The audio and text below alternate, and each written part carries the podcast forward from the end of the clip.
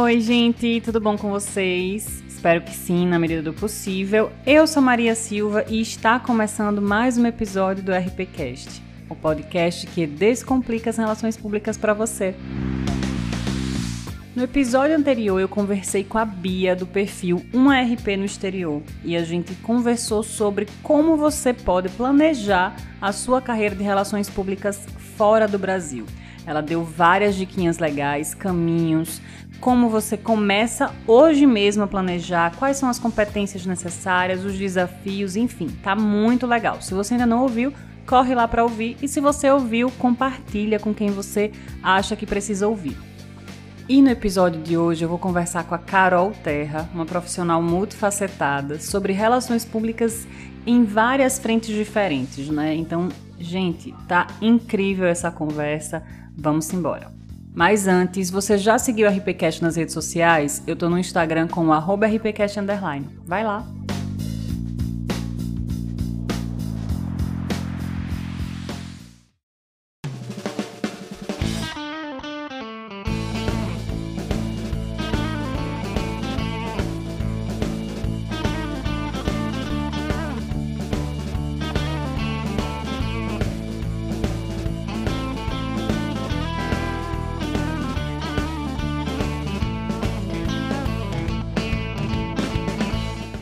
Então, gente, estamos aqui com a Carol Terra. Eu não tenho nem roupa para esse evento. Ainda bem que é só áudio, porque eu não saberia nem como me comportar. Eu não vou mentir para vocês. É, Carol, muito obrigada por participar, por aceitar participar desse episódio. Estou muito empolgada. E aí eu queria já começar você se apresentando para as pessoas aqui, como se, né, para quem não conhece você, quem é a Carol Terra? Eu que agradeço o convite, fico super feliz de, de participar do teu é, programa. Já, já sou ouvinte é, do RPCast, então para mim é realmente é um prazer e uma honra. Então vamos lá, vou contar quem sou eu, né? Eu sou formada em Relações Públicas pela Unesp de Bauru. É, então comecei minha carreira no interior de São Paulo, né? Lá já atuei em empresas como Fiat e em uma associação hospitalar em que eu cuidava da comunicação interna de três hospitais. Depois eu vim para São Paulo, capital, e aí eu fui trabalhar na Vivo. Entrei como trainee de comunicação corporativa, fiz projetos mu muito, é, muito legais lá dentro, né? Como, por exemplo, a troca da, da marca de Telesp celular para Vivo. Então, participei de um grande projeto de rebranding é, depois da Vivo, eu fui para o Mercado Livre, assumi a área de comunicação corporativa do Mercado Livre, né, que é um dos maiores sites de comércio eletrônico que a gente tem na América Latina. E no Mercado Livre, eu cuidava é, de tanto de comunicação interna quanto de comunicação externa. E foi ali no Mercado Livre que eu me apaixonei de vez pela área de relações públicas digitais. Eu já comecei a namorar RP digitais na Vivo, mas no Mercado Livre foi é, que a paixão ali se consolidou. Depois do Mercado Livre, eu fui para a Agência Ideal. Na Agência Ideal, eu fui como diretora de mídias sociais e atendi clientes como Google, McDonald's, Avon, Hospital Albert Einstein, é, algumas farmacêuticas, enfim. Então, foi muito bacana porque eu tive a chance também de ter contato com vários portes e vários segmentos de organizações. E ali eu já estava totalmente focada em relacionamentos no ambiente digital. Depois eu fui para Garoto, para Nestlé, né? Do, a Garoto é do, do, do, grupo Nestlé. E eu fiz uma Copa do Mundo com o Garoto. A Copa do Mundo que foi aqui no Brasil, a Garoto era patrocinadora. E a gente tinha. É, toda a nossa estratégia era de comunicação digital. Então, tudo que a gente fez para comunicar o patrocínio era muito focado no ambiente digital. Então, lá atrás, né, lá em 2013 e 2014, eu já estava fazendo relacionamento com influenciadores, eu já estava fazendo ação né, de ativação com esses influenciadores, que na época a gente nem chamava de influenciadores, chamava de blogueiros, chamava de formadores de opinião online, enfim. E aí toda a comunicação também é, da marca com, com os seguidores, ela acontecia na, por meio das mídias sociais. Eu tive a chance também de fazer um chocolate colaborativo, um chocolate que teve 200 mil mãos para fazer, Ai, e que aconteceu Deus. inteiramente pelas redes sociais. Foi muito legal, que foi o chocolate da Copa. Na época foi um sucesso e todo o desenvolvimento desse projeto ele se deu no ambiente digital. Bom, e aí, depois da minha experiência com o garoto, eu fui cuidar das marcas da Nestlé no ambiente digital e, por fim, fui para para a minha consultoria, né? Que é hoje onde eu estou. Eu tenho uma consultoria de mídias digitais, RP é, digitais. E em paralelo a toda essa carreira no mercado, eu sempre tive a minha carreira acadêmica, que é uma paixão, um amor que eu tenho também pela, pela pesquisa e pela docência. Então eu fiz especialização, mestrado, doutorado e recentemente eu concluí o meu pós-doutorado. E, e ainda bem, assim, fico super feliz de dizer isso, né? Depois de cada uma dessas etapas acadêmicas, eu sempre consegui lançar um livro, né? Que são os livros que muitos dos estudantes e profissionais de RP conhecem, que é o Blogs Corporativos, o Mídias Sociais e Agora, e no, mais recentemente o Marcas Influenciadoras Digitais. Então, ufa, essa é a Carol Terra. Nossa, muito incrível. Você é pesquisadora, escritora, RP, mãe, que eu sei, que eu Exato. vi, que eu acompanho, né? Tudo ao mesmo tempo, uma mulher super multifacetada. Me fale assim, qual é o maior desafio dessas carreiras que você acabou de falar? Mercado, acadêmica, a própria parte de, de, escrever livros, né, ser escritora, enfim. E como o, o, estudante de relações públicas pode traçar um planejamento para chegar nessas carreiras, né? Por quê? O público do RPCast é muito estudante de relações públicas, mas eu também tenho um público de pessoas que ainda querem fazer, estão no ensino médio, aí ainda estão pesquisando sobre o que é a área, chegam para mim para perguntar sobre, enfim. Então, para essas pessoas, assim, como elas conseguem traçar qual foi né, a sua linha de raciocínio, um pouco de forma resumida, mas como foi a sua linha de raciocínio para tentar exercer todas essas funções, essas profissões ao mesmo tempo, dentro da área de relações públicas, algumas coisas acontecem, né? Outras eu acredito que você tenha pensado, já estava ali desde a da graduação pensando em, em ser.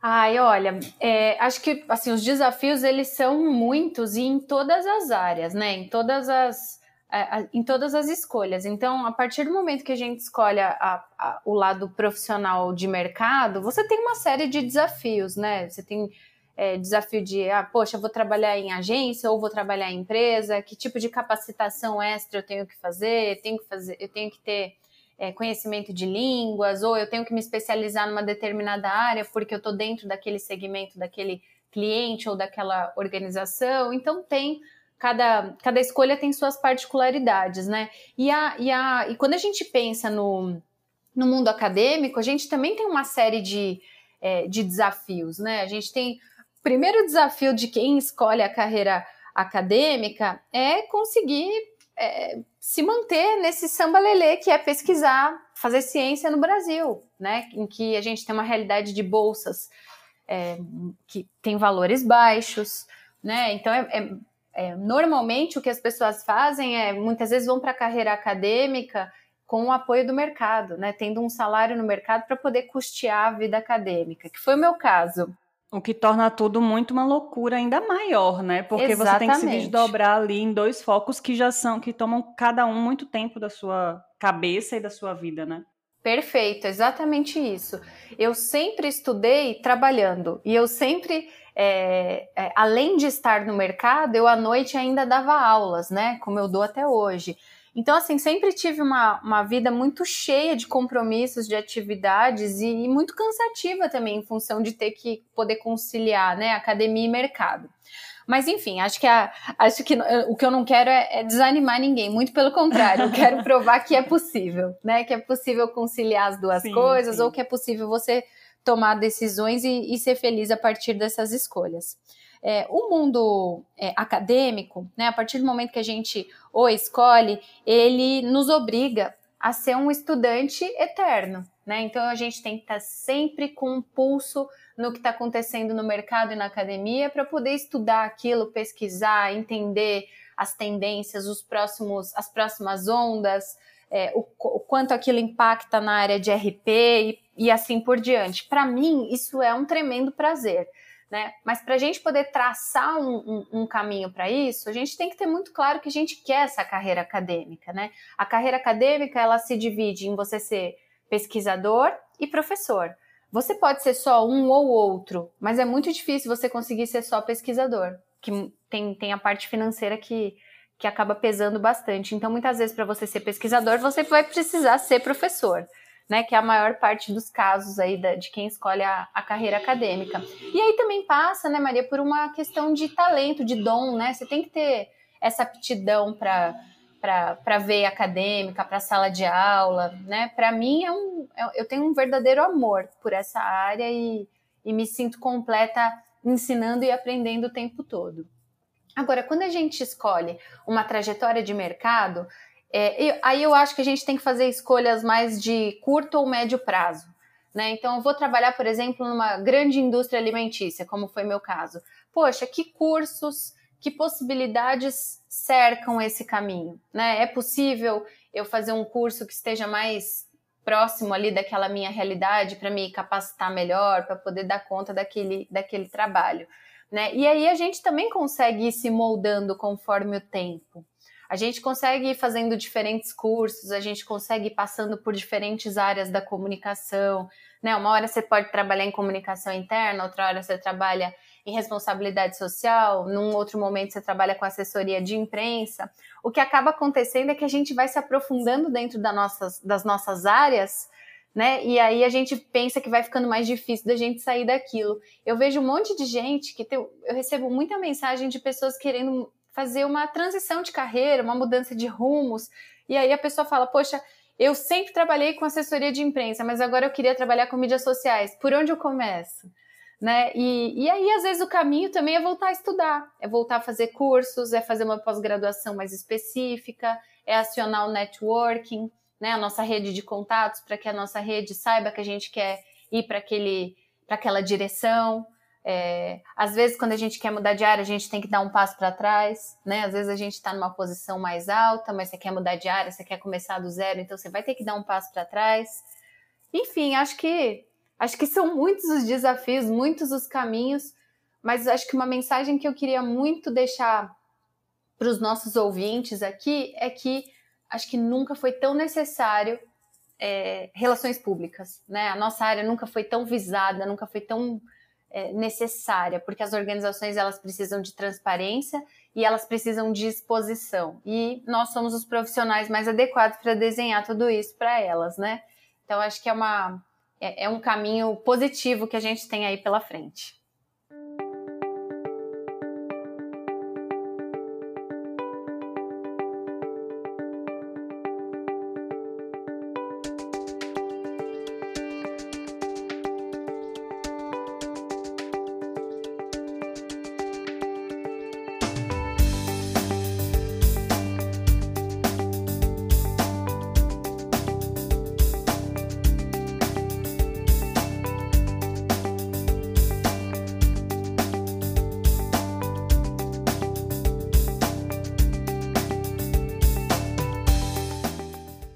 Você falou uma, uma questão que eu bato muito nessa tecla aqui no RPCast, que é o estudo, né? A gente não pode parar de maneira alguma de estudar.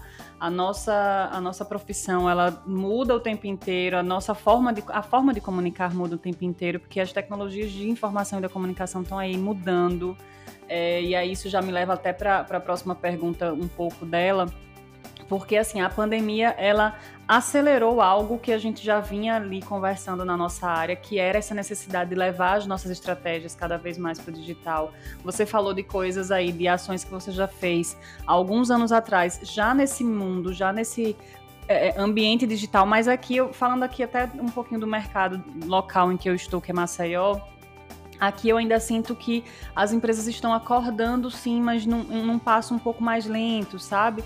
Eu trabalhei em outras é, é, cidades, outros estados aqui do Nordeste, e da, a gente sente a, a diferença de um estado para o outro, mas também ainda a passos muito lentos. Mas a pandemia acelerou essa necessidade da gente estar tá ali no digital, de se relacionar com os públicos no digital. E aí a minha próxima pergunta já é pensando nisso, assim, como você enxerga o RP digital e aí, mais uma vez, né, como a gente pode desenvolver com maestria o nosso trabalho nessa área, porque a gente pensando relações públicas como a gente aprendeu na, na faculdade, é uma profissão muito offline, né? Foi desenhada muito no offline, né? Ai, Maria, mas eu acho que tá mudando tanto essa questão, sabe? De que a gente era muito mais pro, me, pro mundo offline do que pro on. Eu acho que nós, enquanto é, relações públicas, fomos um, um dos primeiros profissionais a entender a dinâmica das mídias sociais, do ambiente digital. Né? Então, assim, eu comecei a trabalhar com isso no início da década de 2000. Então, tenho, tenho 20 anos, mais de 20 anos aí de experiência é, com isso, né? E, e, eu penso que, assim, nós é, somos estrategistas de relacionamentos, independente do meio. Então, se a gente quer fazer uma, uma ação com influenciadores digitais, a gente está ali no ambiente digital. Se a gente quer fazer uma, uma ação de relacionamento com comunidade, de repente nós estamos no offline. Se a gente quer fazer uma ação de divulgação, a gente pode estar em ambos os meios também. Então, eu, eu, penso que essas caixinhas do digital e do offline, elas tendem a desaparecer com o tempo. Né? E eu também penso que o, o meio digital ele tenha se tornado tão central e tão importante que a gente não tem mais como escapar dele. Né? Não tem mais como a gente pensar numa, numa ação de relações públicas que não passe em algum momento pelo ambiente digital. É, mesmo uma ação de relacionamento com a imprensa, se a gente for pensar, eu vou ter que acionar aquele jornalista é, ou eu aciono aquele jornalista por um software, né, um, um, software de distribuição de release, ou aciono por meio Sim. do WhatsApp, ou aciono por um e-mail. Então, de alguma forma, nós estamos passando pelo digital, né? É, então, eu, eu, eu entendo que essa, essa seja uma, uma área, uma sub-área dentro da nossa atividade, dentro da nossa profissão, absolutamente crucial. Só que para trabalhar com isso a gente precisa o tempo inteiro estar atualizado e estar e, e acompanhar tudo que está acontecendo nesse nesse meio digital.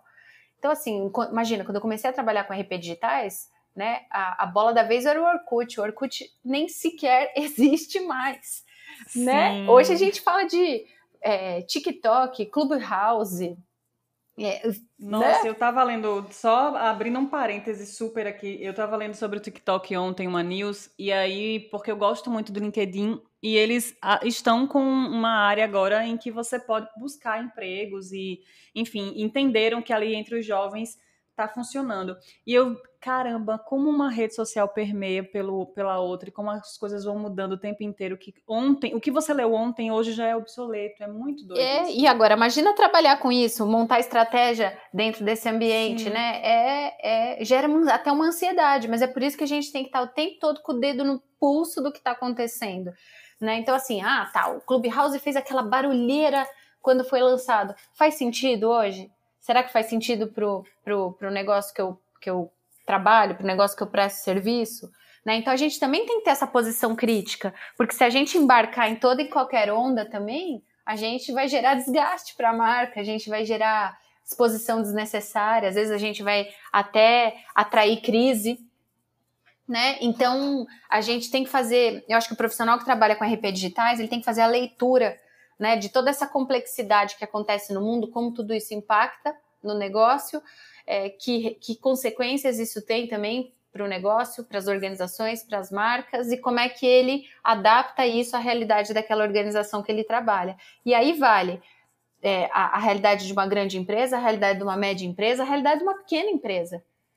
Né? Então, é, acho que a gente tem essa capacidade de fazer essas leituras estratégicas aí de tudo isso que está rolando ter principalmente na, na, na, com clareza né, o objetivo ali da instituição, como você falou, independente do porte, porque tendo o objetivo claro ali, a gente vai entender o que, que faz sentido, o que não faz sentido, por onde né, e qual o caminho a seguir, se, é, se uma rede social nova, se uma ferramenta nova realmente vai fazer sentido ou não, às vezes não faz para a realidade da marca, para o momento em que a marca está vivendo agora, talvez um pouco mais para frente, enfim. É realmente ter essa leitura, essa visão crítica, né? Isso. E tem mais uma coisa, né, Maria, que assim, acho que no passado a gente negligenciou muito isso em RP e hoje não tem mais como. Se a gente também não prova o quanto do valor investido na nossa área retorna para a organização, seja por meio de boa imagem, boa reputação, seja por meio de negócios, a gente também se torna acessório e não estratégico. Então, além de tudo, a gente ainda tem que ter uma visão de negócios. A gente tem que ter uma visão de impacto do nosso trabalho nos negócios, né? O quanto uma crise ela leva de dinheiro embora, o quanto também uma boa campanha de relações públicas traz, né? De, de visibilidade, de vendas para dentro de uma organização. Então a gente tem que começar também a falar essa língua, a língua dos gestores, a língua do mercado. E no passado a gente se fiava no seguinte: ah, a área de RP é super intangível. Me desculpa, nunca foi e nem nunca vai ser. A gente é super tangível. A gente é que tem que saber escolher os melhores, as melhores métricas e os melhores indicadores para poder provar o nosso, o nosso valor.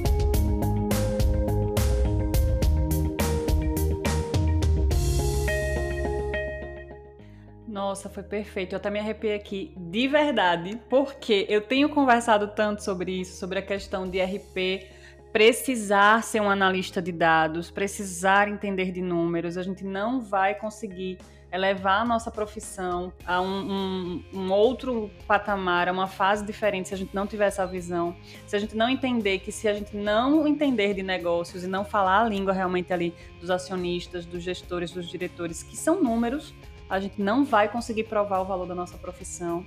É, e aí, toda vez que eu, que eu converso com alunos, que eu vou né, para um momento de bate-papo com universidades, eu sempre falo isso. A gente fala muito no início da nossa graduação que escolheu RP, que foi para humanas porque não gosta de números, uhum. mas isso tem que morrer, morrer, morrer, porque precisamos entender de números, precisamos gostar, porque é isso que vai fazer com que a gente dê valor né, para as nossas estratégias. A gente precisa mostrar isso que você falou, a gente precisa mostrar o retorno, seja em reputação e imagem, seja ali no, no, no retorno do negócio, no, enfim, na alta demanda para o marketing, para o comercial. É, é isso, assim, a gente precisa ter essa visão de negócio muito apurada.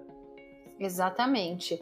E, e eu concordo muito com você quando fala que essa coisa de, ai, ah, não gosto de exatas, isso, isso tem que ficar no passado, não dá mais. Ninguém, tá, ninguém precisa virar um estatístico ou um matemático, um engenheiro para trabalhar em RP, Sim. não é isso.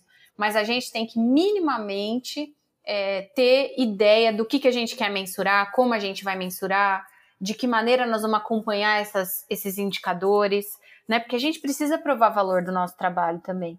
Eu, eu sempre falo para os meus alunos também que a gente é o primo pobre da comunicação, porque a gente não traz valor monetário para dentro da empresa. Não é que a gente não traga, a gente não prova esse valor. Então, o marketing é, e a publicidade, eles chegam dentro das organizações e falam assim: olha, investimos um milhão, o retorno dessa campanha em vendas foi de 3 milhões e meio. Aí você provou Exatamente. o retorno sobre o investimento. Agora, e a gente? A gente tem que fazer a mesma coisa. Então, tem muita crítica, né, em um dos nossos grandes indicadores, que é a assessoria de imprensa, né, relações com, com a mídia, é, a, publici a equivalência publicitária, né, que é um, um monte de gente critica é, para valer esse tipo de indicador. Então tá, então se esse não serve, que outro indicador prova, né, o quanto uma inserção num veículo de comunicação melhora a imagem, a percepção que as pessoas têm a respeito daquele produto, daquele serviço, daquele negócio, daquele executivo, né, daquela figura, enfim, num, num processo de gerenciamento de crise, o quanto uma boa exposição te ajuda a resolver essa crise mais rápido. Enfim, a gente tem que criar esses, esses indicadores e esses mecanismos. E agora eu acho que vai vir também uma grande, um grande impacto para a nossa área, que é a Big Data, que é inteligência artificial, machine learning, né? Então, se a gente também não perceber o quanto isso vai impactar dentro do nosso, da nossa atividade, a gente vai ficar para trás.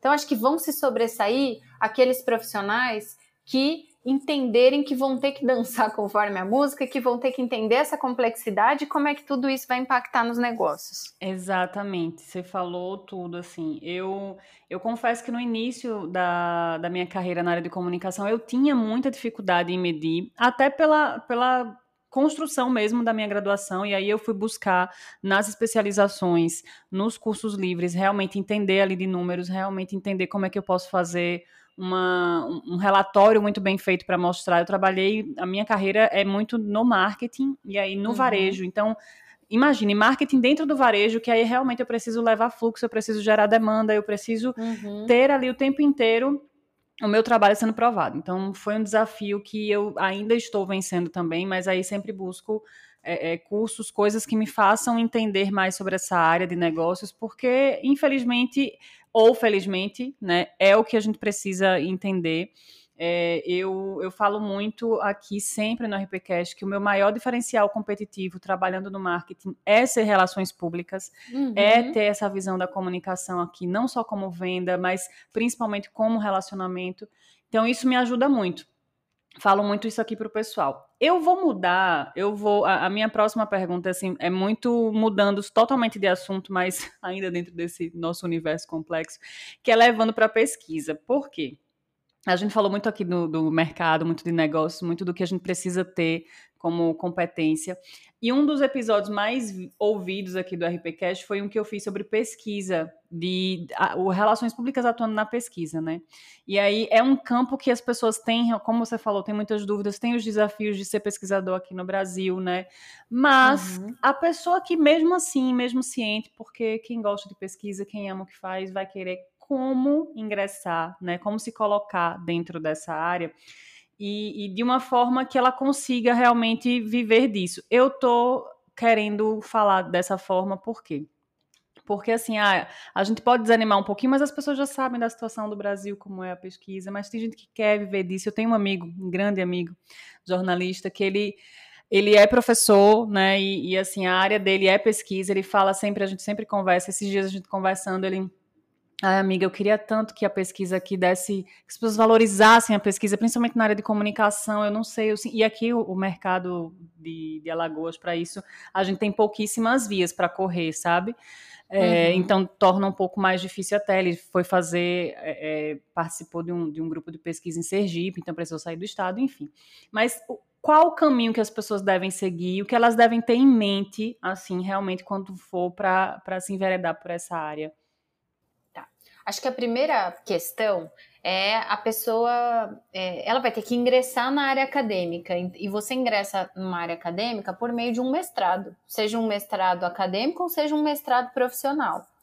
E você vai ter que desenhar um projeto de pesquisa, né? Então você tem que, é, quando você for prestar para entrar num mestrado, você já tem que saber minimamente qual caminho que você gostaria de seguir dentro daquela pesquisa. Né? Então, o que você gostaria de perguntar, perguntar, pesquisar? O que, que te inquieta? O que, que você gostaria de analisar sob a ótica acadêmica, né? E acho que tem uma, uma coisa também que a gente pode desmistificar é o fato de você ser um pesquisador não significa que você não vai estudar as coisas que estão acontecendo no mercado, que você só vai ficar no campo da teoria. Né? Existe a possibilidade de você ser um pesquisador mais teórico, mas existe também a possibilidade, como é o meu caso e sempre foi o meu caso, de você ser um pesquisador que atua em, em, em consonância com o mercado. Né? Que o que está acontecendo no mercado que está me inquietando e que eu quero estudar aquilo de uma maneira mais profunda e que eu quero depois dar uma devolutiva para a sociedade e falar assim, olha, era isso, né? E a minha proposta é essa. Então acho que o caminho é, é esse, né? Você procurar um curso que você queira ingressar. Às vezes as pessoas que vão atuar com pesquisa, elas começam na especialização. Às vezes, na especialização, desperta aquele interesse de você ser um pesquisador. Né? Então, você fez uma pós-graduação que é lato senso, que são as especializações, que são os MBAs, e ali você foi picado pelo bichinho da ciência, né? Então você, que, você quer continuar estudando. Então você ingressa num mestrado. Aí você tem que ter um projeto de pesquisa, você vai participar do processo seletivo, ou você escolhe o orientador ou, ou o orientador te escolhe, né? Dependendo do, da instituição e tudo mais. E aí você vai ter um prazo para cumprir com aquele projeto de pesquisa. Então, você vai ter um cronograma dentro daquele projeto de pesquisa e você vai falar: olha, de tanto a tanto eu vou fazer é, é, revisão bibliográfica, de tanto a tanto eu vou fazer pesquisa de campo, de tanto a tanto eu vou escrever o, a dissertação e assim por diante. E aí no doutorado, ele é uma, uma, continua, uma continuação do que aconteceu no mestrado né? Então você tem basicamente aí as mesmas etapas, só que o grau de dificuldade, o grau de profundidade, o grau de ineditismo muda no doutorado. né? E, e aí você também tem outras possibilidades de continuar no mundo da pesquisa. Você tem o pós-doutorado, você pode fazer um pós-doutorado fora, né? Dependendo do teu, da tua temática. Ou você pode mesmo fazer tanto mestrado quanto doutorado também, sanduíche, que é um pedaço aqui, um pedaço fora, né? Quando a, quando a universidade tem é, convênios com universidades de fora. Você pode. Você consegue viver de pesquisa assim se você tiver bolsa, né? Só que não, não, não é nem próximo de um salário equivalente no mercado. Esse, esse é o meu único ponto. Né? Então você vê, às vezes um pesquisador de doutorado ele ganha um valor que é muito inferior ao que ganha um estagiário ou um analista júnior dentro da área, né? É. Então é, é, é, é, aí que mora o que mora essa, essa preocupação, né? Essa crítica e tudo mais. É por isso que a gente tem que complementar muitas vezes a carreira com a docência, né? Não que isso para mim, para mim isso não é um peso, para mim isso é um prazer, né? Com ter a carreira docente junto de tudo aquilo que eu faço. Mas tem gente que gostaria de ser só pesquisador, por exemplo. Sim. Né? Sim. E muitas vezes não consegue. É, você falou a, a, questão do, de você tentar e começar por uma, por uma especialização e aí ser picado pelo bichinho da pesquisa. Eu comecei, quando eu comecei relações públicas, eu nunca pensei em docência, sabe? Nunca. Eu entrei querendo mercado, já entrei querendo trabalhar no varejo, porque eu gosto de loucura, eu gosto, sou muito doida. E uhum. aí eu quero trabalhar no varejo e, enfim, de uns anos para cá, eu acho que do último ano para cá, eu tenho muito, pensado muito na docência. Porque com o RPCast, com esse projeto, eu entrei cada vez mais com o pensamento de que assim, a gente só sabe quando a gente passa adiante. Então, passar o pouco que você sabe para outras pessoas e saber que você está ali influenciando positivamente a vida de alguma sabe? Só uma pessoa só e, e, já, já é muito bom, é muito gratificante. E aí eu penso, eu ainda não decidi, né? Mas já estou assim pesquisando e, e estudando porque para você ser docente você precisa ter aí uma, uma, umas questões a serem feitas antes, mas eu já estou pensando muito, muito, muito nisso e realmente assim a gente vai desenhando a nossa carreira, as coisas vão acontecendo. Eu pensei uhum. muito em como construir lá no início, quando eu comecei, eu queria aprender sobre várias áreas e tudo, e hoje eu percebo que tudo isso me levou aqui, eu disse, ai, meu Deus, eu vou finalizar relações públicas, certeza que eu vou ser aquela professora, eu vou ser professora, já sei, eu sinto, sabe, mas eu fico pensando, calma, Maria, porque também eu sou, eu sou ansiosa, né, calma, não se joga agora, pensa, respira, porque, Carol, eu sou assim, eu tenho mil coisas para fazer, eu me arrumo mais mil coisas para fazer, então, quando você começou a falar, ah, eu faço isso e não sei o que, eu disse, meu Deus, olha outra doida, gente. Como essa mulher tem filhos ainda e vive, respira e fala e tá aqui com a voz e não tá com ar de doida. Essa é a minha pergunta. Nem, nem tava no, no script. Mas, mas é como? porque você não tá vendo a minha cara de doida e de cansada. Não, eu fico, eu fico muito cansada, sim, Maria. É muita coisa que eu tô fazendo agora. E eu tenho os dois meninos, né? Eu tenho o Bruno de quatro aninhos e tenho o Pedro de um ano e meio e tem toda a, a, todas as atividades que sim. envolvem os dois também, né? Então, eu, eu sim fico cansada, fico estressada, fico doida, tô com cara de doida aqui, aqui no podcast a gente não vê, mas fica também. Mas eu acho que tem uma coisa que me move, que é essa, essa sede de aprendizado, essa sede de pesquisa. Eu tenho o maior prazer do mundo em, em, em falar é, das minhas temáticas, das minhas pesquisas, das minhas produções e, e, transformar isso em aula, transformar isso em curso, transformar isso em, em artigo para congresso. Então é uma coisa que me dá muito prazer e muita felicidade.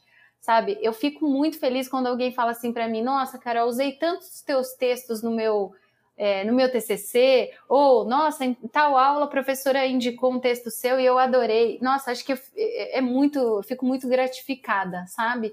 De saber que aquilo que eu estou produzindo está gerando efeito, está gerando um impacto positivo na, naquelas pessoas. Ah, eu imagino. Então, acho que é, essa é uma, é uma é uma, uma, uma questão minha mesmo, né? E eu acho que todo mundo tem essas questões, né? Você mesmo falou, nossa, eu, eu sinto que eu, que eu preciso dar o próximo passo.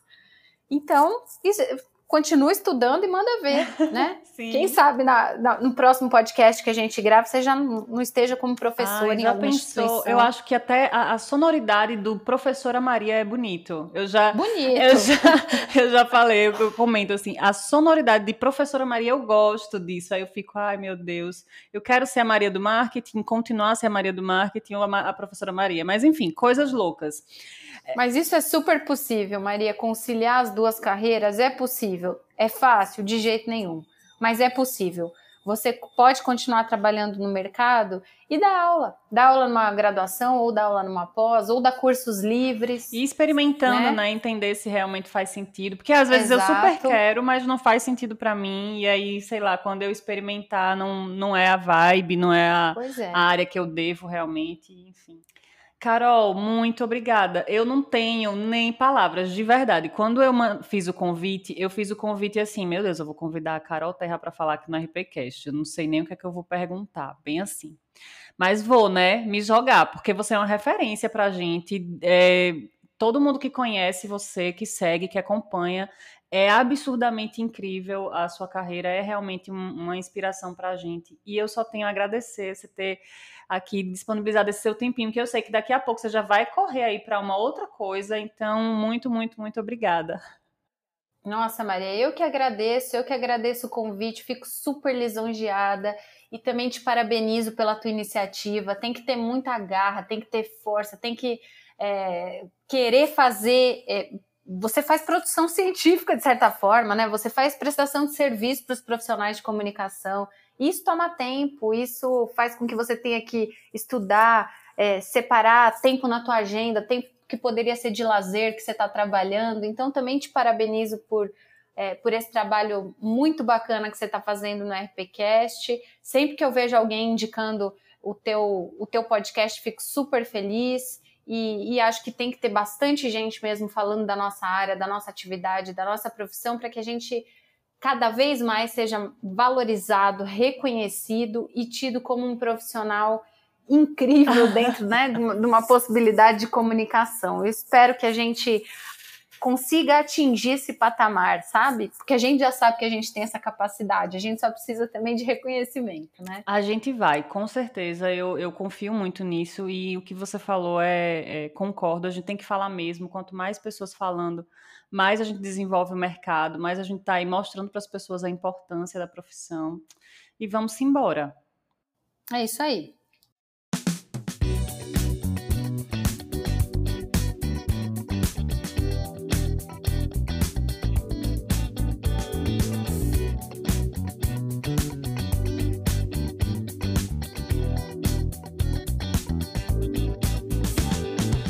Então é isso, gente. Eu espero que vocês tenham gostado, que tenham inspirado vocês, que tenham feito aí alguma inquietação e que vocês possam, né, ter contribuições bacanas dessa entrevista de hoje nas suas carreiras ou no planejamento delas, tá? Até a próxima e a gente se ouve por aqui.